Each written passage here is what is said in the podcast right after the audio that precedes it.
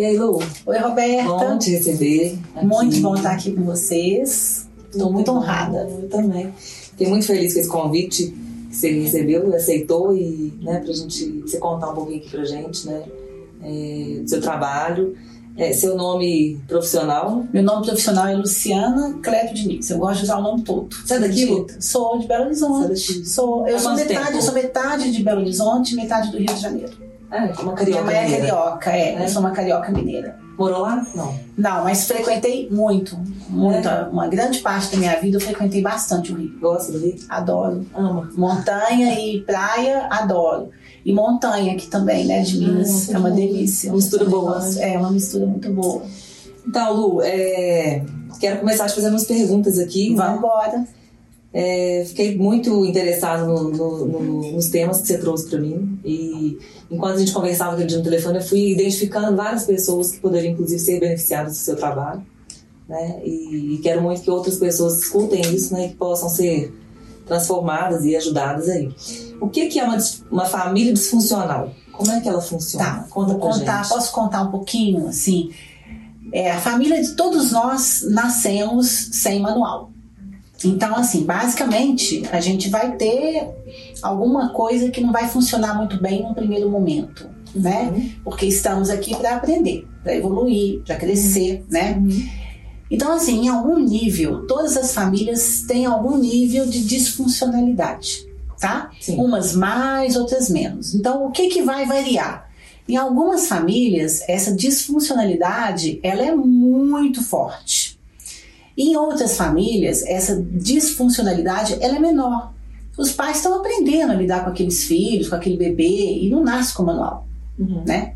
Então a gente tem que dar um desconto. Mas existem alguns pais que têm uma carga emocional, uma carga de vida, ou que portam algum tipo de transtorno que acabam trazendo um nível muito pesado Os de disfuncionalidade para o ambiente familiar. ambiente familiar É. Uhum. Então, assim, uma família disfuncional, tóxica, né, é aquela família em que realmente os filhos, de alguma forma, vão ser afetados negativamente.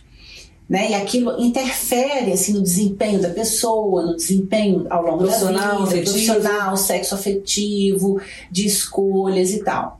E a família disfuncional, que, que tem um nível mais básico de disfuncionalidade que todos nós temos, Uhum. tudo bem. São desafios ali do dia a dia que vão acontecer no ambiente familiar. de certa forma é mais Isso tranquilo levar, ah, né, passa, é, é, é, contornar esses prejuízos porque eles foram menores. Então a pessoa tem um prejuízo, digamos, menor. Isso, isso Uhum. mesmo. E são os prejuízos do aprendizado, né? Sim, sim. Do aprendizado de ser filho, de ser irmão, de ser Ah, pai, isso de ser isso mãe. também vai, vai trazer, de certa forma, uma escolha para o filho também de se tornar parecido ou, ou afastada de- desse modelo. É, é como se, se quem tivesse um nível menor de, de, de prejuízo, ele conseguisse olhar, de certa forma, porque ele foi menos afetado, e, e fazer a escolha diferente, de ser, não, ser diferente desse pai, ser diferente dessa mãe, entendeu a pergunta? ou não? Entendi. Não, entendi. Entendi, é uma boa pergunta. Mas vou- vamos lá. Então, assim, a gente tem o, o pai ou mãe que às vezes são desadaptativos, Ok. tá? Uhum. Então, isso vai causar uma série de consequências ali para aqueles filhos. Uhum. Por quê? Uma coisa é eu com 20 anos, 30 anos, estar num ambiente desadaptativo e me desligar dele, falar não, Ok. é, meu pai é tóxico, minha mãe é tóxica, mas eu tenho minha faculdade, eu vou me afastar disso. A outra coisa é você nascer desde pequenininha, desde muito cedo, nesse ambiente.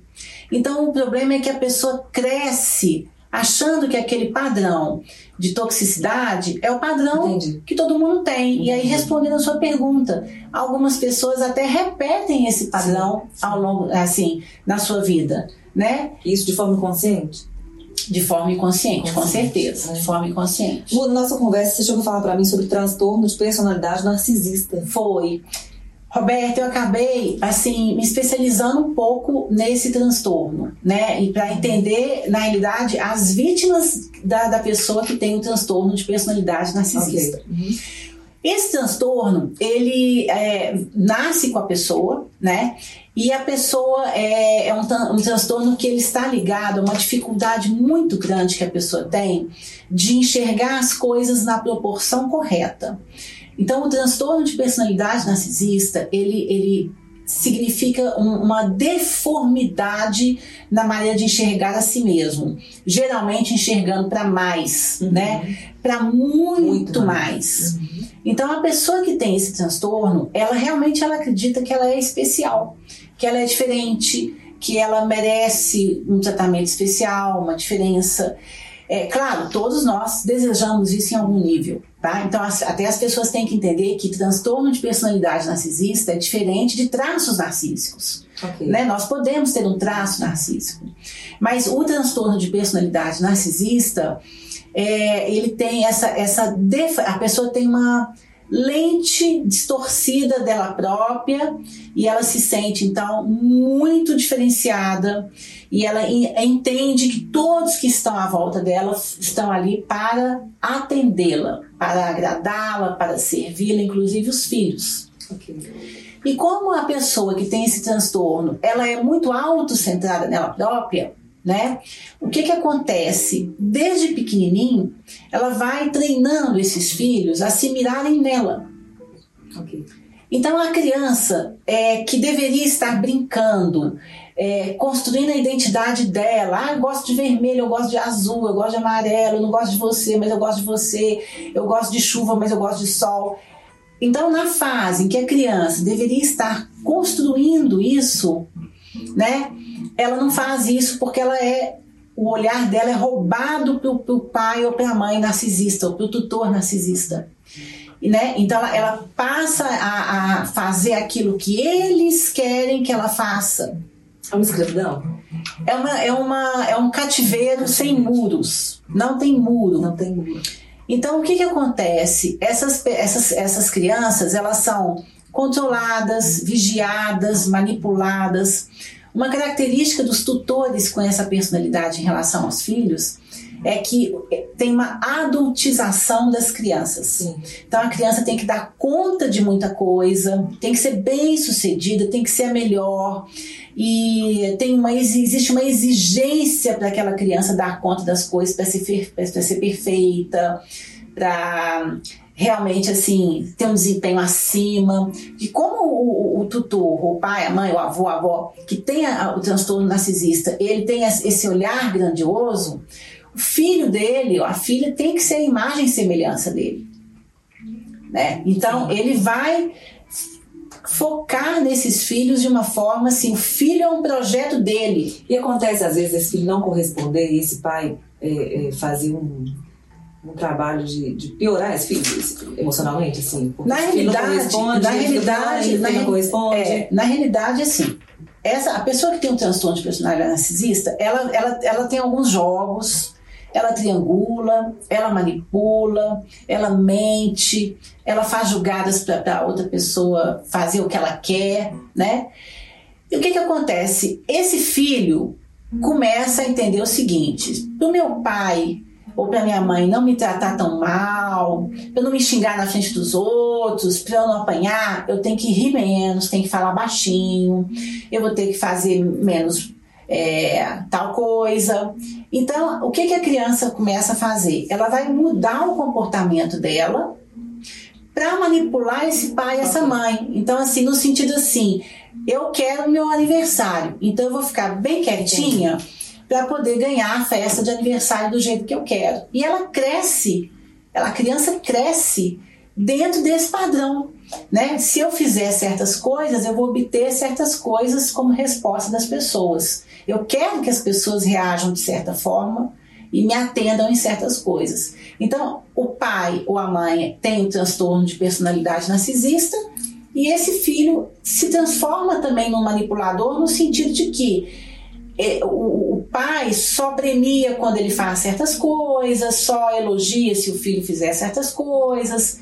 Então esse filho acaba entendendo o seguinte: para eu ser reconhecido como pessoa, para eu ser elogiado, para eu ser respeitado, eu tenho que fazer o que o papai ou a mãe querem. Eu não posso falar diferente, eu não posso rir alto demais, né? Eu não posso me expressar espontaneamente.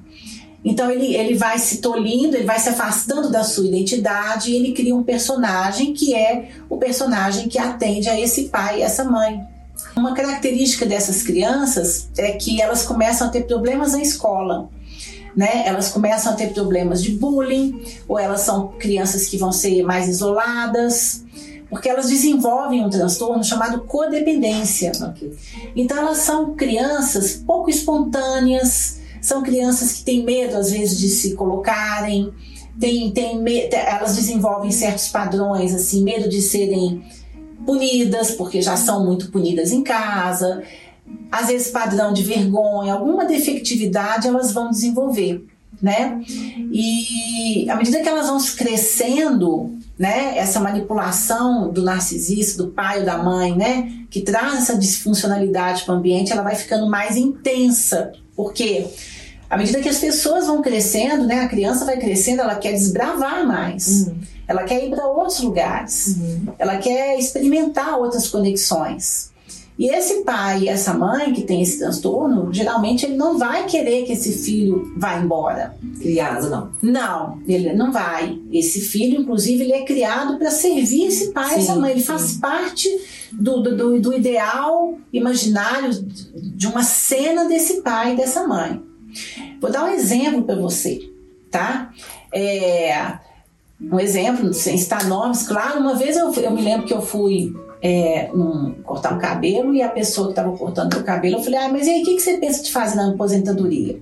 Aí a pessoa apontou para o filho e falou assim, ele é a minha aposentadoria. Nossa...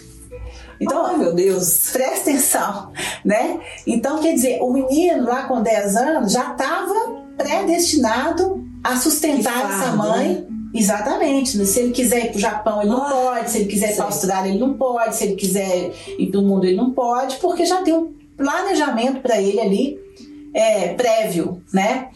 Então, o, a, o, o, familiar que tem esse transtorno, ele contamina o ambiente, é, ele manipula o ambiente, ele manipula as pessoas para as coisas serem como ele quer né? Então ele controla muito as pessoas e se as pessoas não fazem o que ele quer, ele pune, ele faz jogos, jogos de palavras. Então é complicado quando Ela tipo consegue tipo ter consciência e, e mudar? A, a, a, o filho ou a filha? A, a pessoa? pessoa? Não. não. O, um problema da ciência, tanto as ciências médicas como a psicologia, é que ainda se tem pouca literatura a respeito uh, assim, cura. de cura. Não existe. É, você pode regredir o transtorno. O transtorno não cura, não tá? Cura. É um download que é feito e não, não sai. E o dos filhos também. E, na maioria das vezes eles têm essa tomada de consciência que eles são assim ou não, não aceitam o diagnóstico? Não, não, não aceitam o diagnóstico isso. e se procuram uma terapia, vão ficar por pouco tempo. Porque não são eles os problemas, eles entendem que o problema são os outros que não entendem que eles são especiais. Normalmente o alvo são filhos ou cônjuges todos que envolvidos no, no todos os envolvidos é todos. todos os envolvidos eu me especializei em atender adultos que vêm de famílias disfuncionais por que que eu peguei os adultos que são filhos de narcisistas né é, né, acho assim, primeiro porque essa pessoa está totalmente, apesar dela estar tá ali num cativeiro, né, num cativeiro sem muros, porque ela vai perder um pouco a liberdade financeira dela, Sim. ela vai perder a liberdade dela como um todo, ela vai ficar muito assim ligada a pai e mãe. As chances né, da vida. Né? Ela vai perder as chances da vida. Essa pessoa é, é mais tranquilo de ser trabalhada, tá? Entendi. Ela tem um chão ali para ela do que, uhum. por exemplo, uma pessoa que está num divórcio litigioso com um narcisista. Mas você me perguntou se o narcisista regride, né? Sim. Então vou só assim voltar. Não é assim, é, a gente tem poucos casos de pessoas que um, fizeram terapia e regrediram o narcisismo. Primeiro porque ele não admite que ele tem. A pessoa que tem o transtorno de personalidade narcisista, ele não tem nada. Ela não tá, ela, ela não tem nada. É ótimo. O que que acontece? Isso aí acontece lá na frente, na velhice. Geralmente ele tá ou, ou, assim, ou os filhos foram para o exterior, uhum. os filhos vão para fora do país, mudam de cidade, vão construir a vida deles em outro lugar. Interessante. Né? Ou ele vai ter aquele filho ali com ele é, né, na, na, na, velhice, mas ele é uma pessoa que ele tem uma tendência a ter poucos amigos ao, ao longo da vida. Porque as pessoas vão amadurecendo e percebem que tem alguma coisa errada com aquela pessoa. Como se ele se revelasse ao longo do tempo. Vai se revelando. As pessoas, à medida que vão crescendo, elas percebem as julgadas. Uhum. Então, é, as pessoas vão se afastando. Né? Eu conheço um caso de uma narcisista muito, muito idosa que não quis ter marido, teve filho, mas não quis ter marido, mas brigou com a família toda, é, não se relaciona com ninguém, né? É uma pessoa muito ligada ao filho e, e tá ali, só tem ela e ele. Então, assim, não, não consegue, não, não expande, vai encolhendo. Mas isso é lá na frente. Porque ao longo da vida, o narcisista ele tem um poder de encantamento, de sedução, né? Essa grandiosidade dele, ele consegue exportar essa ele vende isso ele vende isso bem uhum. e isso seduz as pessoas uhum. né então assim ele consegue sustentar isso. Mas à medida que essas pessoas vão convivendo na intimidade do narcisista elas vão vendo que realmente ele não dá nada ele não entrega nada ele só suga, ele só suga né? Então ele não é ele forja que, que dá? Como é que é? Ele forja que entrega? Parece ele, ele, ele, parece, mas ele, ele na realidade ele não pode ver o sucesso do outro. Sim. Se ele perceber o sucesso do outro, ou ele pune o outro, Sim. ou ele vai fazer algo para impedir o sucesso do outro, mesmo que seja um filho. Então, um dos sintomas é a inveja. É, é uma inveja doentia dele. Ele tem uma inveja doentia. Ele não suporta não ser especial. Uhum. Por isso que é um transtorno. Eu falo que aqui está a pessoa e o transtorno tira dela, entra aqui né, na, na pessoa e, e, comanda o olhar dessa pessoa sobre a vida e sobre as pessoas. Então ele não consegue ver o progresso de outra pessoa, ele não consegue ver o crescimento de outra pessoa. É insuportável que o filho supere ele em algumas coisas. Então, ele é uma pessoa muito difícil de conviver. Eu trabalho muito com isso. Então, eu tenho casos assim de famílias em que você pega lá, às vezes, quatro irmãos narcisistas que casaram, tiveram seus filhos. Os filhos vão todos para o exterior. Uhum.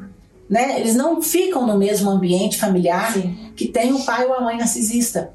Então, o primeiro projeto do filho é estudar fora, é ir para fora, é mudar de cidade, porque ele não se, ele realmente, ele não se sente bem ali, ele se sente sufocado. Só que não são todos os filhos que conseguem sair. Uhum. Né? Então, tem a turma que sai, e nesse, nesse, é, é, é nesse momento em que a, a, terapia faz uma diferença, né? Faz. Conseguir fazer com que esse sujeito saia desse lugar faz. e refaça a vida faz. e tome rédea né, da, da vida, né? É, é isso aí. E tem que ser em silêncio. Ele não pode contar. Tem. Tem. É uma terapia que eu falo para os meus pacientes. Não conte o que você está fazendo. Que legal. Se você vem de um lar desadaptativo, não conte, porque eles vão te puxar de volta. Né? tem um sabotador ali do seu lado, né? Tem, tem um sabotador ali do seu lado. E a primeira grande decisão que os meus pacientes têm que tomar é a seguinte: vou romper com a minha família ou vou apenas me afastar da minha família e conviver, entre aspas, saudavelmente, dentro do que dá, é, com essa família?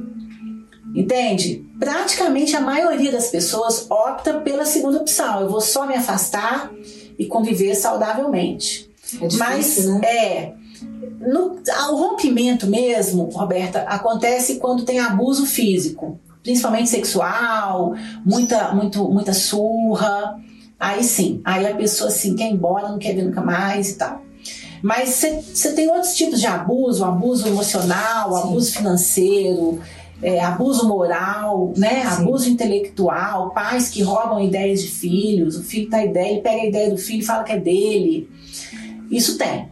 Então, é- essa segunda turma, ela prefere se afastar. Mas, de 100% dessa turma que se afasta, metade em algum momento rompe. Rompe. Porque na hora que a seta realmente sobe, dá uma desconexão, não é nem por briga mais. Sim. Existe uma desidentificação tão grande que, que, que essa é, rompe no sentido assim, fala menos, procura pouco, não tem uma briga, né? Não existe uma briga, né? Como aqui na primeira parte, no primeiro grupo, que realmente rompe, ó, não quero mais, né? Mas esse segundo grupo, ele é dividido em dois. Eles se afastam dos familiares, né? Uhum. E uma parte realmente depois lá na frente fala assim, Luciana, não dá. Mas não dá mesmo. Entendeu? E tem uma outra parte que ainda tenta, que consegue mais ou menos conviver. E no seu trabalho você consegue fazer com que esse paciente ele, ele saia disso de forma é, leve, sem, sem o peso da culpa? Porque eu acho que a culpa acompanha muito, né, esses filhos. Então, Porque em função da manipulação, talvez eles pensem que realmente têm que fazer, porque o pai tá velho, a mãe tá é, velha, o tem que cuidar, o tem filho que... desde pequeno ele cresce sabendo que ele tem uma dívida com esse pai e com essa mãe, Uhum, tá? Então assim, eu te pus no mundo, você tá aqui para me servir. uhum. Então, desde pequenininho, esses filhos escutam que tudo ali já é um débito. Então, eles já crescem recebendo uma mensagem de débito, né? Tem culpa, mas é, vamos dizer que o primeiro momento da, da terapia é o fortalecimento dessa pessoa Ok. e, e é uma, uma fase da terapia que eu falo que é uma fase situacional. Olha, deixa eu te explicar que você não é o problema. O problema é a sua família. Então eu vou te explicar o que é uma família disfuncional e aí eu aprofundo bastante no tema com a pessoa. A pessoa começa a identificar. Lu, eu achei muito interessante no dia que a gente estava conversando. Não sei nem se está aqui no, no meu script de, que, eu- que a gente preparou, que eu te te perguntar, para não fugir muito. É, Ah, mas peraí, falei da, você falou da culpa, hein? Já falei da culpa. Não, você falou da culpa, mas eu vou finalizar. Então vai. É isso. Você perguntou se tinha culpa. É, Aí eu falei, falei que a primeira parte não é trabalhar a culpa. A primeira parte é, é explicar o que é um ambiente disfuncional e que a pessoa não é o problema. Uhum. A segunda parte é fortalecer a pessoa. sim.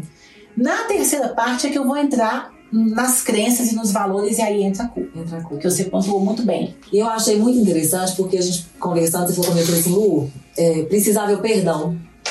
E É a última etapa, É a última lá na etapa. frente. E é interessante, assim, porque a gente escuta muito, né, que eu, pelo menos, aprendi isso, talvez até através da, da, da, da igreja, né, da minha espiritualidade, assim, que a gente precisa perdoar.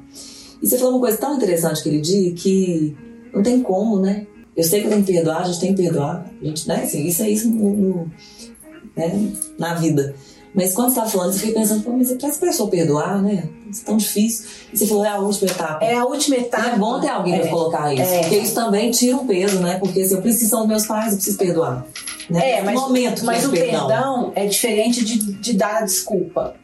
Então, assim, Entendi. é, é muito diferente. Qual que é a diferença? É, vou, vou pontuar. O perdão é lá na frente, porque a pessoa chega no meu consultório, ela acabou de apanhar. Uhum. Ela acabou de, de descobrir que o pai ou a mãe fizeram uma, uma, uma- sacanearam ela, fizeram uma coisa para Como é que eu vou falar que ela tem que perdoar?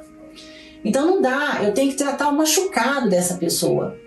Sabe? Eu preciso, ela precisa achar alguém que fique do lado dela. Você vai limpar.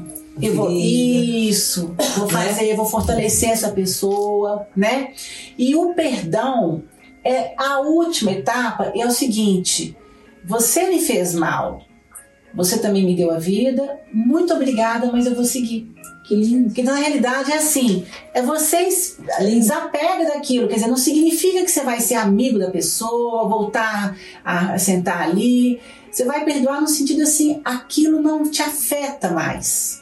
Aquilo fez parte da sua trajetória, aquela violência, você consegue superar aquilo e você ganhou uma coisa, a vida Da vida. né? Então até o seu restauro depois e tudo que você vai curtir depois que você fizer o seu restauro pessoal é porque alguém te deu a vida. Uhum. Se você não tivesse a vida, Sim. você não ia estar É. pós-terapia. Tem a ver com gratidão também. É, mas isso é lá na frente, Legal. lá na frente. E aí depois assim de muito trabalho, porque geralmente a pessoa que é vítima de um pai ou de uma mãe narcisista, ela teve a vida parada, roubada, perdeu namoros, não ganhou dinheiro. Ou maromba pra correr atrás. É, prejuízo, ela vai né? ter que correr atrás disso, se restabelecer. Sim, A gente fala que a primeira parte assim é construir o aeroporto, que é a identidade da pessoa. sim. E depois vem o voo. Quer dizer, a partir dessa identidade, ela começar a escolher, a fazer as escolhas que ela de fato gostaria de ter feito, né? E esses pais disfuncionais, eles tiram esse, esse filho, esse sujeito do lugar de origem, nesse aeroporto, né? Tira. Ele nasceu pra ir pra. Ó, né? Esse aeroporto tá aqui, você, você, tá aqui, mas você vai pra lá, você vai alçar esse tal, tal, tal voo. E aí, como se esse pai disfuncional chegasse e bagunçasse aquilo ali, ele fica sem saber pra onde é, quem ele é. É, e aí essa, essa, essa, isso mesmo. Essa, essa criança que depois vira um adolescente, que depois vira um adulto, muitas vezes é aquele adulto que fala assim: Eu não sei o que, eu gosto de fazer. E a partir do momento que você se distancia da sua identidade, você vai fazer coisas atendendo aos outros. Sim. Então você vê, é aquele filho que fala assim, aquele adulto que fala assim: Eu não sei o que, que eu quero. O que, que você gosta? Eu não sei. Não sei. Não sei que tipo de roupa que eu gosto de usar. Eu não sei que profissão que eu quero seguir. Né? Você trabalha? Trabalho, mas eu detesto meu trabalho. Então você vai ver, inclusive, são pessoas que desenvolvem obesidade, depressão, pressão alta, fobias, ansiedade, compulsões, é, síndrome de pânico, decorrente desse quadro tóxico que elas viveram por tantos anos seguidamente, né? Uma coisa importante que você colocou, existe uma fase da- do processo de restauro que a gente esbarra em crenças, Uhum. inclusive religiosas Uhum. né? Então é, é uma fase que, como ela é muito delicada, você vê, você é cristão, o outro pode ser judeu, o outro pode ser agnóstico. O que, que eu, eu estrategicamente, Como você é, como é que eu manobra trabalhei isso? Aham. Existe uma fase do, do, do meu trabalho em que eu vou trabalhar as crenças e os valores, mas a gente vai para as práticas místicas. Ah, mística. sim. É, então, por exemplo, uma meditação pode ser feita por um cristão, pode ser feito por um judeu, pode ser feito por um agnóstico, tanto faz, né? Então, assim, a meditação, mindfulness, atenção plena, que a gente fala que são práticas místicas, mas assim, mais ligadas a, a, a um uma psicologia positiva, um misticismo positivo, que já é uma outra etapa do meu trabalho, que é mais pra frente um pouquinho, porque aí não não fere nenhuma crença. isso, não fere nenhuma crença. processo de não cura. fere nenhuma crença. Né? Crença religiosa é muito difícil. Quando eu atendo, eu fico muito neutra, né? Nessa Sim, parte sim. assim de, de religião, porque realmente cada paciente tem um- um- uma forma de se conectar, né? Se respeita e vai né, Mas, eu, mas por exemplo, eu tenho que explicar para essa pessoa que a missão dela não é cuidar dessa mãe que, que, que é tóxica, que é narcisista, ou esse pai que é narcisista. Ela foi programada para pensar assim. Sim, sim. legal. Ela foi programada desde pequena para pensar que ela tem que cuidar desse pai e dessa Sim, mãe. independente de religião, de crença, isso é fato. Isso é, um- Né? é uma característica do Sim. modus operandi de um pai ou uma mãe narcisista. Eles, eles têm essa forma de pensar que o filho está ali para servir. Né? Tem aquele filme, é, esqueci, é como água para chocolate. Uhum. Né? Depois, se quiser, o pessoal pode assistir. É, a, a mulher lá era narcisista, a, a matrona, Bora assistir. bora assistir. E aí ela tem a primeira filha, quando ela tem a segunda filha, que é a. a- é, acho que é Tita, ela fala assim: essa vai, vai cuidar de mim quando eu for velha, não vai casar. E aí Ah. acontece que essa, essa filha se apaixona lá por, um- por um- uma pessoa também que era da, da, da, da fazenda, né, e tal. E toda a história é em cima disso. Então, quer dizer, esse filho, filho de, de, de pai ou de mãe narcisista, ele está fadado a cuidar desse pai dessa mãe narcisista. Uhum. Entende? Então, é, ele, ele, ele, ele cresce achando assim: minha missão é cuidar, é, é- é- é dar conta da minha mãe. Não é. Pergunta aqui, Não é, não é dar conta Como é que é, como é que, que, que, que acontece o impacto de filho para filho, assim, dentro de um ambiente, você diz, né, um ambiente que tem quatro filhos. Normalmente, É o que que caracteriza, é, o que que tem de, de, de característica num filho que, que, que supera melhor, que passa por isso melhor? O que que é? Depende do filho, da do Depende. personalidade, É, que tem que um é? pouco. Tem um pouco da personalidade, tem um pouco de como que a pessoa elabora a experiência que ela vive ali, né? Vai fazer diferença sim. Como Então, não, não, não necessariamente todos vão ter o mesmo, a mesma, o mesmo caminho. Não, mas todos serão afetados Sim. em algum nível, tá? Porque uma coisa é você sair para outro país porque você sente que aquele país combina com você, é a sua identidade, você tem um chamado, vamos dizer, você adora a Índia, morar na Índia, adora Nova Zelândia, tá? A outra coisa é você ir para não estar perto. Ok. Quando você faz esse movimento, você não está agindo, você está reagindo. Uhum. Então já não é você Sim. né? Então, assim, é, como que esses filhos reagem? Voltando para a questão do pai ou da mãe narcisistas, é, ele tem essa grandiosidade, né? Uhum. Essa coisa superior, Porque alguns estudos apontam essa possibilidade, existe um buraco negro profundo, infinito dentro dele, de um zero à esquerda. Então, para compensar esse buraco, que é uma, de uma profundidade sem fim, ele também tem uma grandiosidade sem fim. Então, o que, que acontece? Às vezes, o filho é obrigado a se identificar com esse pai, a olhar para esse pai o tempo todo, ele que é o centro das atenções, ou essa mãe, né? Esse filho pode se identificar com esse buraco. Uhum. E aí é aquele filho que não vai dar certo, uhum. que não consegue sair de casa, que pode se ter adicção, vícios, tá, tanto o vício seco quanto o vício molhado, né, que é o vício com álcool, o vício do jogo, uhum. vício sexual, pornografia. E você tem o outro filho que vai se identificar com essa grandiosidade do pai. Então ele meio que vai ser uma, uma, uma cópia, né, um xerox desse pai. Vai repetir o comportamento desse pai. Nos dois casos, é, essas duas pessoas desse exemplo, elas se afastam delas, delas próprias. Sim. Então, elas, é uma, uma fala muito interessante que eu escuto assim, que a pessoa fala assim: Nossa, até eu chegar nessa terapia, eu era um zumbi eu era um avatar, eu me sentia uma personagem, eu estava fora do meu eixo, eu não sabia quem que eu era. Né? Então, assim, é, a pessoa fica tão distante dela própria para atender esse narcisista que ela esquece quem ela é. Seu trabalho é como de pegar na mão e trazê-lo de volta para ele mesmo. É, o meu trabalho é um trabalho de restauro. Restauro. Né? Então, a pessoa, assim, ela, ela tem direito a ser ela mesma. Ela tem direito a ser. E é, ela tem uma vida que é a dela. O avião, se o avião for cair, não tem lá as instruções? Primeiro põe você a máscara, depois você põe na pessoa lá. Então você é a pessoa mais importante da sua vida. Eu sou a pessoa mais importante da minha vida. A pessoa que está assistindo a gente é a pessoa mais importante da vida dela. Então a minha, a minha cota de ajuda ao outro, ela vai só até um certo ponto né? Ela não pode me, me, me, invadir, me danificar, me trazer malefícios. Me passou aqui agora rapidamente pela cabeça, não sei se já aconteceu no seu consultório alguma, algum questionamento nesse sentido, do paciente estar ali dentro do processo de terapia e ele entender assim, mas Lu, se eu sou a pessoa mais importante da minha vida, eu não estou copiando esse narcisista, esse pai narcisista que também se acha mais importante. É, Existe isso? Não, você, ótima pergunta. Não, você é a pessoa mais importante da sua vida e você vai trabalhar dentro do seu tamanho e da sua medida. Entendi. O narcisista ele fala o seguinte: eu sou a única pessoa importante Entendi. no mundo. Entendi. É um pouco diferente, uhum. né? É, é, ele só dá ele. Agora você é a pessoa mais importante da sua vida. Sim. Você tem dúvida disso? Sim.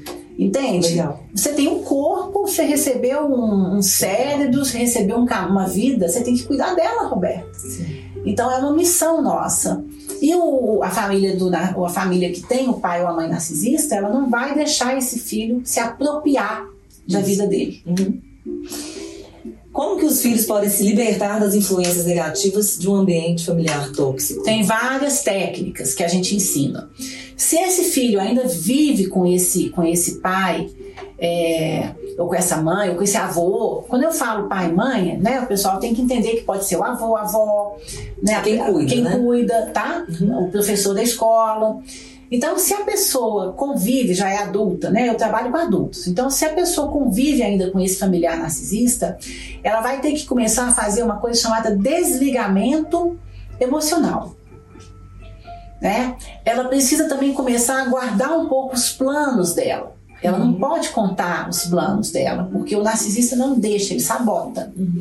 Uma característica do pai ou da mãe narcisista é que eles minam o entorno do filho. Então, o capital social desse filho fica muito danificado. Né? Existe todo um marketing sutil, é muito sutil, não é explícito, é, de que esse filho dá trabalho, de que esse filho não é, né, não é uma pessoa tão 100%. Então, o que, que acontece? Ele mina o entorno desse, desse, desse, dessa, desse adulto.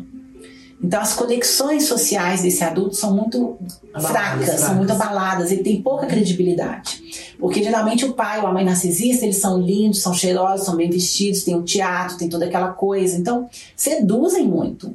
Uhum. São muito sedutores, são figuras muito sedutoras, são mestres nisso, né? É, são muito assim, né? É, grandiosas e elegantes e tal, muito perfeitas. Então esse filho fica muito em desvantagem. Então a primeira coisa que a gente faz é a terapia é da sua, da sua intimidade. Legal. Nem tudo que é da sua intimidade você tem que contar. Legal. Ah, é mentira? Não, é intimidade. Legal. Intimidade não é mentira. Legal. Existe uma parte da sua vida que é íntima. Ninguém fica contando a cama pro outro, né? Não, não vai contar, né? Então, assim, é íntimo. Então, a, a, terapia é sua, é só sua. Ah, mas eu pago a terapia com a mesada do meu pai. Tá, ele te dá a mesada, você faz o que você quer com a sua mesada. Legal. Então, a terapia faz parte da intimidade. Então, a primeira coisa que essa pessoa aprende é a desemaranhar. Legal. Meu pai, minha mãe é meu pai e minha mãe, eu sou eu. A minha família é disfuncional, eu não sou. Eu fui influenciado Legal. por essa família. Então ele começa a se separar disso, mesmo estando lá dentro. A gente começa a trabalhar o desligamento emocional, que é na hora que vierem as agressões, as chantagens, a pessoa, ela, ela, a gente tem uma técnica específica para isso, tem, técnica, né? tem várias uhum. técnicas, né? Que não dá para descrever aqui, porque aí tem é um livro inteiro cada técnica, mas você consegue ajudar a pessoa a se blindar internamente, né? E depois a gente começa a traçar os planos dela para ela realmente começar a ter uma vida adulta e autônoma. Porque o que, que significa a palavra autônomo? Né? É a pessoa que cria as próprias regras. Ela tem as próprias regras dela de vida, ela tem os próprios conceitos dela de vida. Eu sou autônomo. Auto sim, nomos regra. Bom, você já começou a falar, né? Como é que é possível a recuperação dos filhos? É, comecei a falar, mas posso detalhar um pouquinho Sim, mais, não tem problema. Dos filhos disfuncionais. Primeira coisa é explicar para eles que eles não são o problema, que eles uhum. estão dentro do problema. Né? Uhum. Né? Então, aí é a primeira questão. A segunda questão é, é restaurar esses filhos, começar assim a, a tratar o fortalecimento deles. Depois, trazer a identidade de volta. Do que, que você gosta, o que, que você faz, eu, acontece do paciente não lembrar mais mesmo? Acontece, acontece, e, e ao mesmo tempo que a gente vai trabalhando essa identidade, ele trabalha o luto pelo tempo perdido. Né? Entendi. O tempo que ele Nossa. perdeu Sim. na vida, Sim. o tempo que ele deixou de fazer as coisas para fazer Sim. as coisas para esse pai, para essa mãe, que ele se deixou influenciar, né?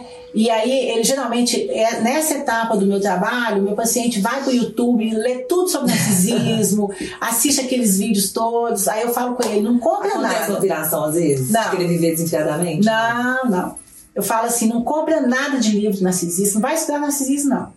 Narcisista pode ser o seu pai ou a sua mãe. Você é que é importante. Aí eles geralmente vão lá e veem tudo de narcisismo, quando volta, aí fala assim, acabou? Então agora vamos falar de você. Dependência emocional, dependência financeira, codependência.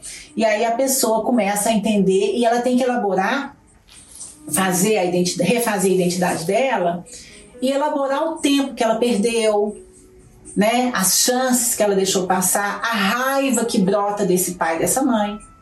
Sim. Por isso que o perdão é muito lá na frente, Entendi. né? Porque vai sentir raiva desse uhum. pai, dessa mãe, desse avô, né? Então isso, é, é, a terapia eu vou trabalhando assim. É, eu falo assim, tem, tem dia que eu dou limonada, uhum. tem dia que é assim, docinho sabe? Porque vai ter dia que o meu paciente vai ter raiva do pai, vai assumir isso, vai ver que ele perdeu a vida, uma parte da vida dele, e vai ter dia que ele vai descobrir que, bom, né? Mas vamos lá, tô até já tô vivo, nasci, então peraí, tem uma coisa boa aqui, eu vou seguir então uma nova vida para mim. E uma coisa muito importante, mas muito importante que eu quero falar nessa nessa questão é o seguinte: a pessoa pode ter ficado 40 anos com a vida parada num ambiente tóxico familiar. A recuperação pode ser em 24 meses, 12 meses, 8 meses. Por quê? Porque na hora que ela sai daquele ambiente disfuncional, que é quase que uma lavagem cerebral diária, é como se você tomasse uma droga. Na hora que você para, né, é, é como se você, é, o seu corpo voltasse a ter saúde. E aí mentalmente também é como se a pessoa voltasse a ter saúde. E eu já ia te perguntar isso, em quanto tempo, né? Então, nós temos muita neuroplasticidade, sabe, cerebral, para a gente poder fazer esse tipo de mudança, né? É, então, assim, o cérebro consegue se regenerar de situações é, com muita, é, muito mais rapidez do que a gente imagina.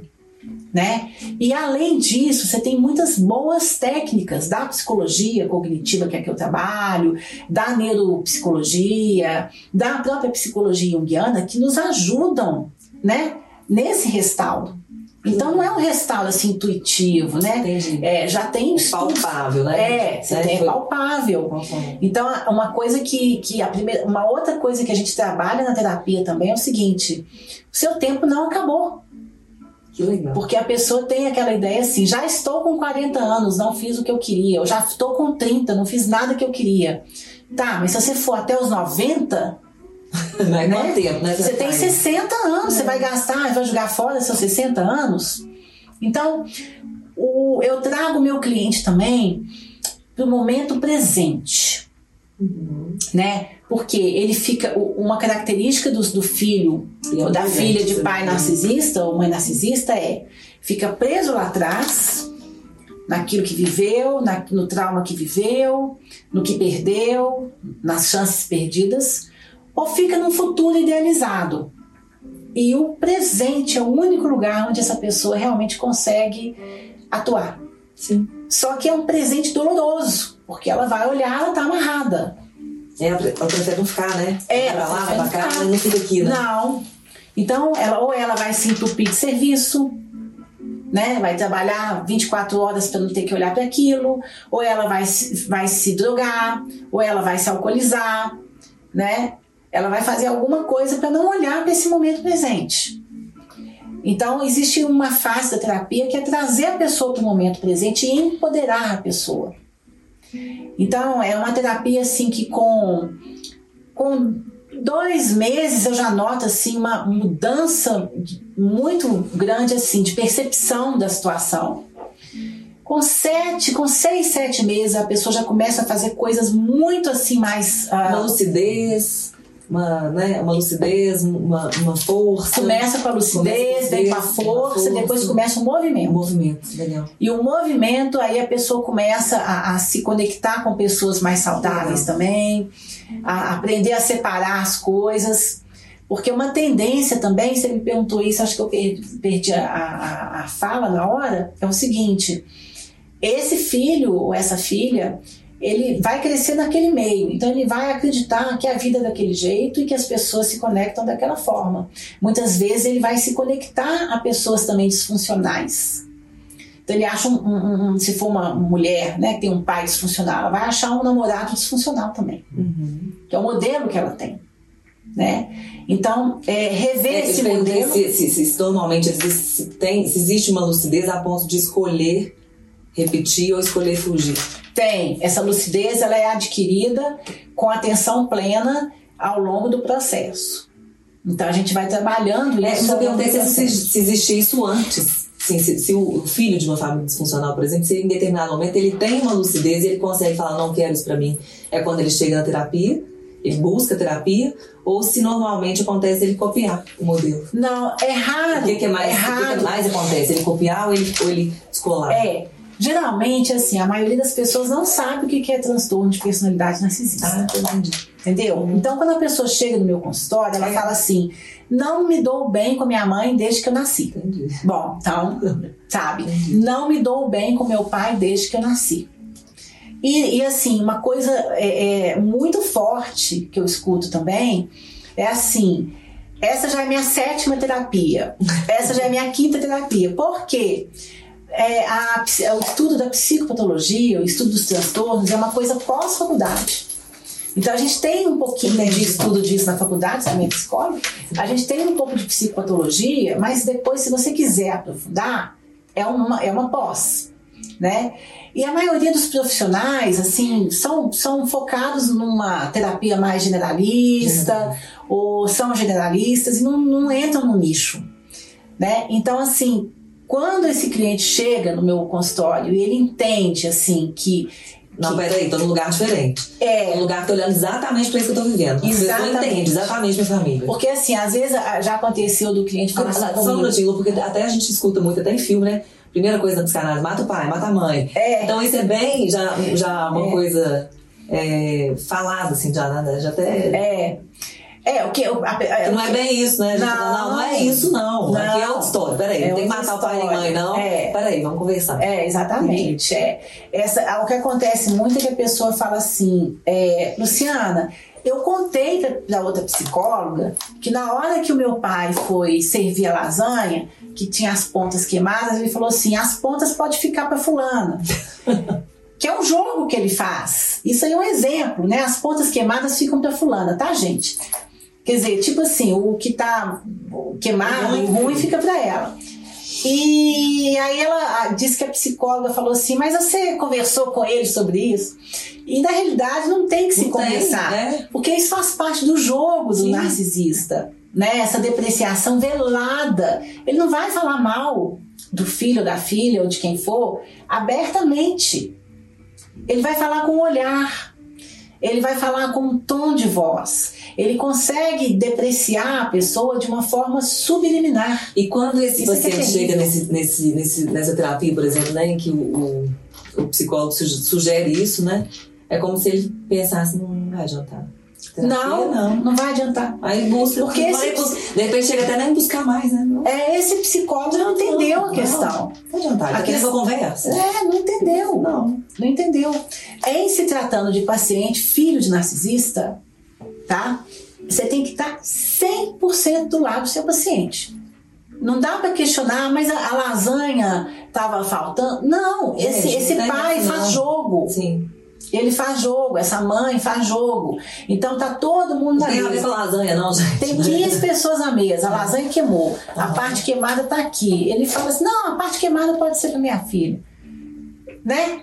Então, assim, é muito sutil isso. Tem gente que nem percebe. Né? Tem gente que nem percebe. Tem é, outra coisa muito comum. Eu não sei, eu, meu, meu, minha visão otimista, eu falo assim, adoro um, um torradinho, tostadinho. É, eu também adoro torradinha, adoro Fiquei pensando, ontem comi um É. parmegiana, torradinho era todo meu das, das, das beiradas. É, eu também gosto do torradinho. Mas num, num lar disfuncional, Eu entendi. isso tem outra Entendi. pegada. Entendi. Né? É, ô Lu, é, quais as etapas desse processo de restauro interior? Você tem um, você tem um programa, né? São 24 meses. 24 tá? meses. E geralmente eu, eu, eu programa. recomendo que a pessoa faça duas vezes por semana. Geralmente ah, os, meus, os meus pacientes de duas vezes por semana são segundas e quartas. Ok. Tá? Uhum. Por quê? Porque mexe muito. Uhum. E aí, quinta, sexta, sábado, domingo é o social, vamos dizer assim, se é que ele tem, né? legal. Pra Legal. ele poder relaxar um pouco Aham. e tal. Né? Fazer uma terapia numa sexta-feira Nossa, não. é, é puxado. É. Então, sexta-feira, inclusive, eu nem atendo. Então, é, são duas vezes por semana, é bem intensivo. E lá na frente, bem lá na frente, a gente começa a diminuir, semanas alternadas. Uma semana duas vezes, outra semana uma, outra duas, uma, né? E aí vai até o 24 mês. Então, é, é um programa que tem 24 meses. No, no começo desse programa, eu uso muito a psicologia cognitiva e a neuropsicologia, porque eles são bem concretos, bem palpáveis, com exercícios e, e, é, e propostas bem reais. E depois, mais no final, já para o segundo ano, né, na, no segundo, na segunda etapa, né, no segundo ano Seria do quando paciente está um pouco mais forte, assim? com é essa certeza, etapa, né? Essa segunda etapa, que é já quando ele já está planejando a vida dele, já já, sonhar. já voltou a sonhar, já está fazendo alguma coisa por ele, a gente trabalha com os arquétipos do Jung, aí eu pego os arquétipos da astrologia. Sem misticismo, tá? O planeta não faz nada na vida de ninguém. Então aí eu vou pegar a simbologia daquilo e a gente começa a desenvolver tipo um coach, né? Usando esses arquétipos. Ó, agora nós vamos. O Sol entrar em Câncer, então significa você se sentir bem na intimidade. Sol entrar em Gêmeos, você se sentir bem na comunicação, na sua integração com seus vizinhos. Então eu, é, eu vou usando cada simbologia e a gente vai desenvolvendo as aptidões dele dentro daquela simbologia. Né? Então é muito interessante, mas essa etapa é lá no final. né? Já é a pessoa já tá assim. Um ano? A partir de um A ano. partir de um ano. Eu tenho uma cliente, uma paciente que está comigo já tem é, oito meses, sete meses, e eu já, de vez em quando, eu pincelo alguma coisa dos arquétipos. Sabe, o processo dela está muito rápido, né? Tá bem rápido mesmo. Então, ela chegou no meu consultório dependente da família, né? E ganhando mesada, né? E assim, com várias questões pessoais assim travadas e, e ela em oito meses, em sete meses ela já arrumou um- uma profissão bem paga, né? De nível alto, né? Assim, de um, de um salário alto. Já começou a se cuidar, já está querendo se conectar com as pessoas, né? Já conseguiu entender a dinâmica da família dela, já está trabalhando agora os padrões dela, então assim, com muita rapidez. Lu, seus atendimentos presenciais, online? Como é é? Online, 100%, 100% online, online. É, 100% Adoro. online. Menina, eu, eu dei super certo com o atendimento online. Também, adoro. Tá? Dei super certo. Agora, para você atender online na psicologia, você tem que ter um selo chamado EPSI, Uhum. tá? Que aí é um selo que diz o seguinte, que você tem um contrato, que você tem oferece proteção para o seu paciente, que, que não vai gravar a conversa, que não vai filmar, né? Você tem um escritório em casa, porque não dá para atender na piscina, na varanda. Legal. Né? Tem alguns colegas de profissão assim, acontecendo isso? Acontece, né? Você tá, a- o colega está atendendo o paciente, filtro passa o pai, filtro passa o pai, passa o marido ali atrás, né? Passa a empregada limpando a casa e não pode. Na realidade, assim, quando eu vou atender online, né? eu, quando eu vou atender online, eu tô vestida de trabalho. Eu posso ser teletransportada para um, é, um consultório físico que eu vou estar pronta para estar com aquele paciente. Né? E atrás de mim não tem nada, né? É só assim uma, uma, uma parede, né? Então o foco é a, a pessoa. E as pessoas, eu tenho um truque que eu uso. Quando eu converso com meu paciente, eu olho para a câmera. Parece Então, para né? ele, é como se eu estivesse olhando para ele. Eu, eu treino ele. A primeira sessão é um treinamento. Olha, você vai falar olhando para mim e vai me escutar olhando para mim. E eu converso olhando para a câmera. Já tem esse treinamento, né? O lugar que eu posiciono minha câmera. Então, eu atendo online. É ótimo para o paciente, porque Quanto tempo de duração a sessão? uma hora Uma hora. uma hora, tá? É ótimo porque é confortável, ele se sente bem, tem umas regrinhas, né? Então ele também tem que estar de roupa social. Ah, legal. Não Quais são essas Não dá pra estar de roupa, paciente. não dá pra estar de roupão, Deitado na cama? não? deitado na cama, Não. lavando louça, no carro. Tem que estar ali presente. É, o conselho nem permite isso, tá? É. Então, assim, você tem, ele tem que estar no escritório dele, ou no quarto dele, na escrivaninha, né? Numa sala de jantar. Ele tem que estar ali, num, ele tem que estar como se ele estivesse na frente de um psicólogo. Eu brinquei, né, com filtro sem filtro, mas realmente com um filtro de ética, né? É, Que tem um filtro, né? É, com certeza. É. Então eu atendo no online e dá muito certo, tem dado muito certo, o pessoal tem gostado bastante. Eu tenho, tô- olha, eu tenho pacientes do mundo todo, brasileiros em todos os lugares. Sério? Já atendi gente é, de Nova York, já atendi gente no Reino Unido, atendo gente aqui em Nova Lima, atendo gente em São Paulo. Então, assim, é variado. Já atendi uma pessoa do Amapá, né? Então, dá, dá assim, possibilidades ah, de, de- da pessoa... É, Eu, eu, eu realmente acho que a pandemia trouxe isso pra gente, pra gente conhecer essa, né, esse novo modelo. esse novo modelo. né? E tem uma coisa funcionou também. muito bem pra mim também. Funciona. E também, assim, aquele paciente que mora fora do Brasil, para ele tem uma vantagem do câmbio, né? Porque ele, às vezes ele ganha em dólar, ganha em euro e paga em real. O preço é o mesmo. Então, para esse paciente também é uma, uma vantagem enorme, sabe? Como é que tá aí nosso Lu, E por que você usa as três abordagens teóricas nesse programa? Então, Onde que cada uma entra nesse cada paciente tem uma necessidade, Uhum. né? Se eu uso só a terapia cognitivo, chega uma hora que cansa. Se eu uso só a neuropsicologia, chega uma hora que cansa. Se eu uso só a psicologia junguiana, chega uma hora que cansa. Então eu preciso ter diferentes técnicas, porque vão ter momentos que eu vou ter que trabalhar a resistência, por exemplo, do meu paciente.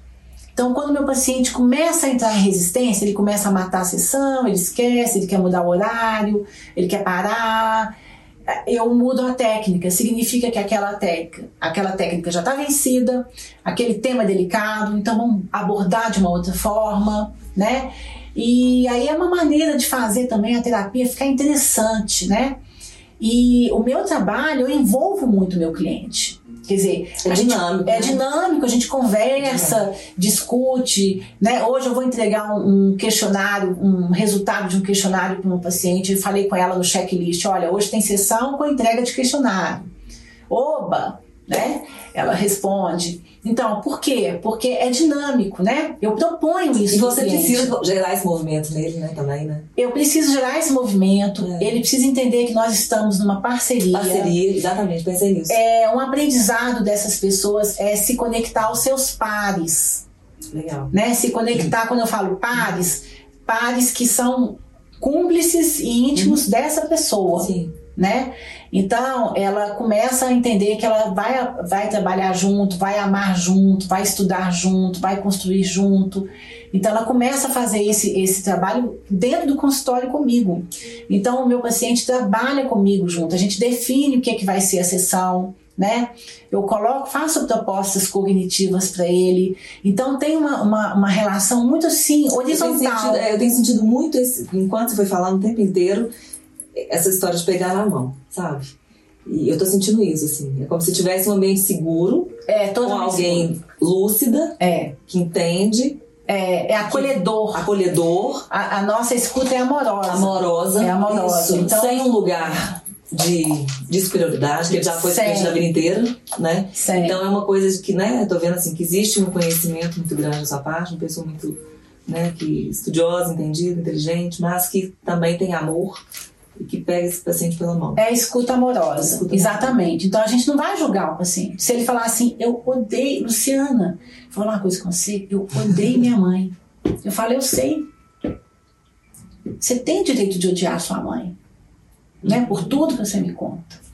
E não é hora de eu falar de perdão ainda. Sim. Né? Então eu vou entender essa pessoa, vou entender o que, é que ela está colocando. Né? Você tem assim, olha, os casos de, de manipulação narcisista são muito grandes. Não dar recado que, que a pessoa ligou, roubar correspondência, mexer nas coisas do filho, fazer críticas, entre aspas, construtivas, tá? Está ali no ambiente de festa, a filha chegou e aí fala assim: Minha filha, adorei sua roupa. Aí a filha fala: Oh, mãe, obrigada. Vai ficar ótimo depois que lavar. Né? Então, quer dizer, tem uma, tem uma espetada ali por baixo. Sim. Né? São críticas assim é, que parecem que são boas, são disfarçadas, são veladas, né? Isso vai minando esse filho, essa filha. Então ela tem uma fase da terapia que ela vai falar: olha, eu tenho raiva do meu avô, eu tenho ódio da minha avó, né, que me criou, e eu não tenho que julgar. E aí é interessante, Roberta, uma coisa. É, na neurociência, a gente começa a pegar esses sentimentos e a, e a falar o seguinte: raiva, é, medo, por exemplo, é neutro. Aí a pessoa fala, ah, mas medo é neutro? Eu falo, medo é neutro. Você quer ver? E aí eu ensino a pessoa a começar a analisar, por exemplo, emoção, sentimento e estratégia. Né? Vamos dar um exemplo. A pessoa está na rua e vê uma pessoa muito mal encarada ali. Ela sente medo. Uhum. O que, que ela faz? Ela, ela, ela pensa. A emoção é o medo, Uhum. dá aquele frio na barriga. Medo. Medo está no corpo. Né? Sim. Aí ela vai pro sentimento. Eu estou com medo porque aquela pessoa é mal encarada. Então o sentimento é a justificativa da emoção. Sim. Aí você vai para a estratégia. Vou sair daqui correndo, vou entrar num banco, vou entrar numa lanchonete. É a estratégia. Esse medo foi positivo. Né? Eu estou com medo daquela montanha russa que é muito alta. Bom, a minha estratégia. Eu não vou sair correndo porque eu quero ir para montanha russa. Então eu vou respirar, vou pegar na mão do meu namorado, vou berrar. Tá. E aí, né? então eu, eu tenho medo daquela montanha russa, o mesmo frio na barriga que eu tive com o moço mal encarado lá, mas eu, eu justifico, eu estou com medo porque aquela montanha russa é muito, Muito alta. alta. Uhum. Tá, e qual que é a estratégia? Não, eu quero ir para montanha russa. Então eu vou respirar, vou fechar o olho, vou berrar muito e tal. Então, quando a pessoa entende que o medo é neutro, Uhum. que o que vai fazer ele ser positivo ou negativo é uma coisa chamada valência, que é a quarta coisa nesse circuito, que é o seguinte: eu tô com medo do assaltante, senti um frio na barriga. Estou com medo porque ele é mal, mal encarado. Estratégia: vou sumir daqui. Valência: esse medo, esse local, eu devo ficar ou eu não devo ficar? Não devo ficar nesse local depois das nove da noite. Então a valência te diz para você se afastar do local. É a física, é a última etapa desse circuitinho. O exemplo da montanha russa. Estou com medo da montanha russa, senti um frio na barriga. Sentimento, estou com medo porque é muito alta. Estratégia, vou fechar os olhos e vou pensar na coisa boa. Valência, é um medo positivo, eu vou encarar. Eu fico no ambiente. Então, entendeu a, diferença? Então, quando a pessoa faz isso, entende esse circuito, por exemplo, e começa a trabalhar esse circuito com o pai com a mãe narcisista, ela começa então a entender o seguinte: sentir raiva desse pai. Tá, então a raiva tá aqui. É tive emoção. vontade de, de- é emoção, tive vontade de ir lá e dar um soco nele. Uhum. Então tá, isso é a raiva. Sentimento. Sentir raiva porque fui muito invadida. Ele Uhum. invadiu meu espaço. Estratégia. Vou falar menos. Aham. Entende? Entendo. Valência. É, fico, a valência é: devo ficar perto da fonte da raiva ou devo ficar longe? Entendi. A, a minha valência é para ficar longe, então você se distancia da fonte da raiva. No caso, Constrói é um raciocínio lógico em cima de tudo isso, Exato. que dá pra ele ferramenta pra ele poder Exato. começar a sair desse lugar. São, é, esse é um exemplo de uma ferramenta que eu é, entrego para esse paciente para ele poder trabalhar. Uma outra ferramenta que é o que a gente usou aqui, a música. A música faz com que as pessoas entrem numa mesma frequência cerebral. Né? Então, o tipo de música que você coloca no ambiente faz com que as pessoas tenham a mesma conexão cerebral. Então, aí você cria um, um esquema simbólico familiar de grupo. Né? Então você pode fazer isso com os amigos, com as pessoas com as quais você tem mais afinidade, para você criar mais vínculo. Eu vou entregando assim várias ferramentas ao longo do processo. Né? E essas ferramentas servem tanto para a sobrevivência dessa pessoa no ambiente familiar, como para ela utilizar ao longo da vida. Sim. Né? Lu, é, já queria te agradecendo, acho que a gente já tá Ah, finalizando. Estamos Sim. finalizando, né? Acho que tá. Acho que é pelo, pelo script aqui. Tá tudo certinho aí. Tá tudo certo, mas eu queria te falar o seguinte, achei incrível aqui agora, né, é, finalizando, você falar da música, né? A gente tá aqui hoje com Mas aromaterapeuta. a gente tem que falar dos óleos É essenciais. isso que eu vou falar agora. Eu preciso falar da onde que eles entram no meu processo terapêutico. Bom, então vou deixar Lu falar disso, mas já ia falar com você isso, que assim, É. fiquei tão encantada por tudo que eu ouvi e que eu quero contribuir de alguma forma com esses pacientes. Com certeza. E eu quero saber como é que você, como é que você encara a, a, a aromaterapia fazendo parte disso aí. Vou contar. Gente, vou contar pra vocês. Eu ganhei de presente um óleo de lavanda. Uhum. Aham. tá? Uhum. Da, da do Terra. Uhum. Ganhei e comecei a usar antes de dormir. Uhum. Tinha dia que eu deitava na cama, eu ia apagar a luz, a mão ficava pendurada, não dava tempo de fechar, o, de, de- de puxar a mão. Já dormia. De tão assim profundo que era o efeito em mim. Eu não conhecia né, os óleos essenciais. E aí, é, esse, esse, esse pacotinho acabou, esse vidrinho acabou, e eu comprei um outro de uma outra marca, nem lembro mais qual que era. Menina, passei ele aqui no pulso antes de dormir, peguei uma insônia. Fui até 4 horas da manhã, acordada. Terra, você precisa desse depoimento. É, foi, de verdade. Eu contei isso pra Roberta. E, eu então, achei assim, maravilhoso, né? Porque imagina, né? não, eu não sabia nada sobre óleo essencial. Então foi uma coisa muito, muito, muito vivenciada, assim. Eu fui dormir três e meia da manhã, entendeu? E, e não tinha o cheiro da lavanda, era uma outra coisa, mas estava escrito lavanda ali. E aí eu fiz, né? A gente se conheceu e eu comecei então a introduzir o óleo assim como uma um, um, um extra no meu trabalho de, de psicologia. Então, hoje, os meus pacientes, num determinado ponto do processo, eles, é, eles vão ter que procurar algum tipo de ajuda química, que pode ser o óleo ou pode ser um remédio psiquiátrico, né? Vai depender do grau. Por quê? A pessoa fica viciada em veneno narcísico. Ela se vicia no estresse familiar e ela, ela joga no sangue os hormônios de, do estresse. Então, ela vive com um nível hormonal de estresse muito alto. A hora que ela começa a terapia, a gente começa a baixar esse nível de estresse. Ela tem abstinência.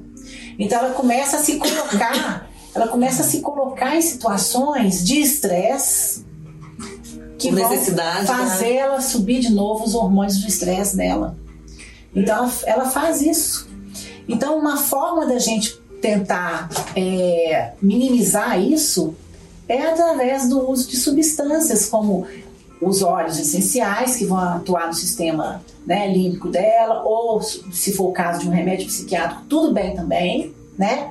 Mas eu tenho indicado né, a- o- os óleos para os meus pacientes assim que são mais brandos, né, vamos dizer assim, porque é, é uma maneira deles organizarem essa dinâmica, né?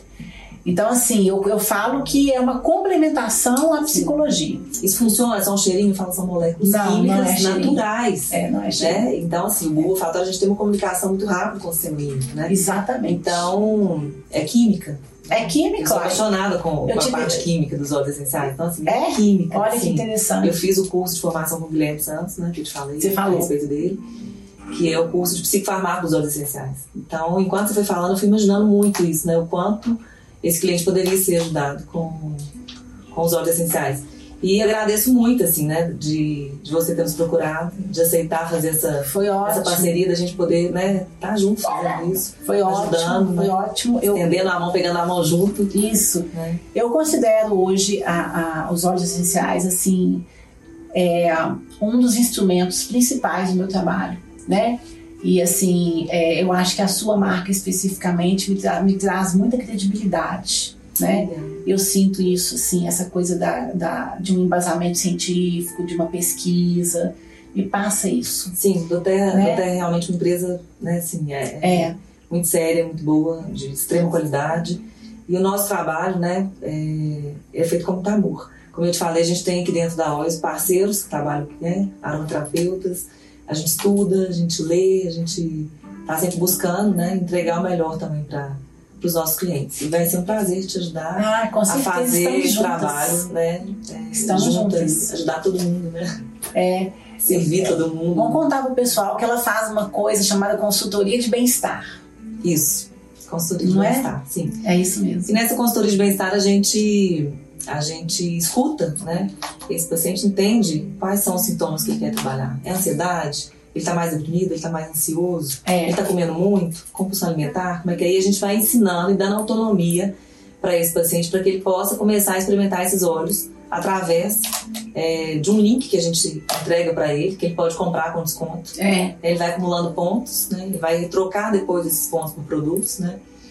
E, e comprando com a gente, ele vai ter esse suporte de uso, né? Que é, É. legal. E a gente vai acompanhando ele, ele não fica ali perdido sem saber por onde, por onde comprar, onde comprar, como é exato. compra. Eu, eu falei para uma paciente minha, eu te indiquei ela essa semana. Eu falei: olha, você vai trabalhar tais coisas em você, né? E vai procurar essa pessoa, porque essa pessoa você vai conseguir fazer os blends, a, a- a mistura, a proporção, vai te indicar a coisa certa, né? Então isso é muito bacana. Eu gostei muito dessa ideia. Que bom. Eu tô super satisfeita. Que bom também. com óleo de lavanda, verdadeiro, né? Mandei pra você? Eu recebi um blend, não, um rescue. Você mandou um pra mim que era pra de canela, um bem forte, da, pra quando eu tava. O Correde. O é Onguard. Ah, é. Onguard. Onguard. Que é um blend de imunidade. É, eu É. confundi os nomes, falei outra É. coisa. Mas quero até Ah, e o e o de pimenta também, que eu, eu, eu ah, inalo e coloco duas gotinhas debaixo da língua. Porque teve um período da pandemia que eu desenvolvi uma compulsão por café. principalmente aquela pandemia, aquela fase horrível, né, de muita gente falecendo e os médicos todos com roupa de astronauta, lembra? Para poder, ninguém sabia direito o que que era, né?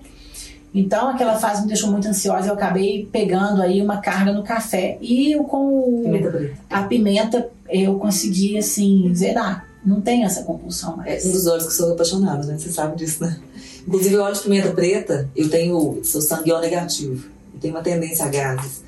E quando eu passo ele aqui, ó, no abdômen, também fala, volta. É, Super digestivo. Excelente óleo para isso também. pois é. Então, eu quero te agradecer. Adorei Ai, a conversa. agradeço, Foi ótimo. Vem aqui mais vezes. Vem Veremos, nos visitar, vamos tomar café, mais, né? café, chazinho. Com calma, chazinho de melissa que a gente tomou É, hoje, né? Tem com chá de melissa.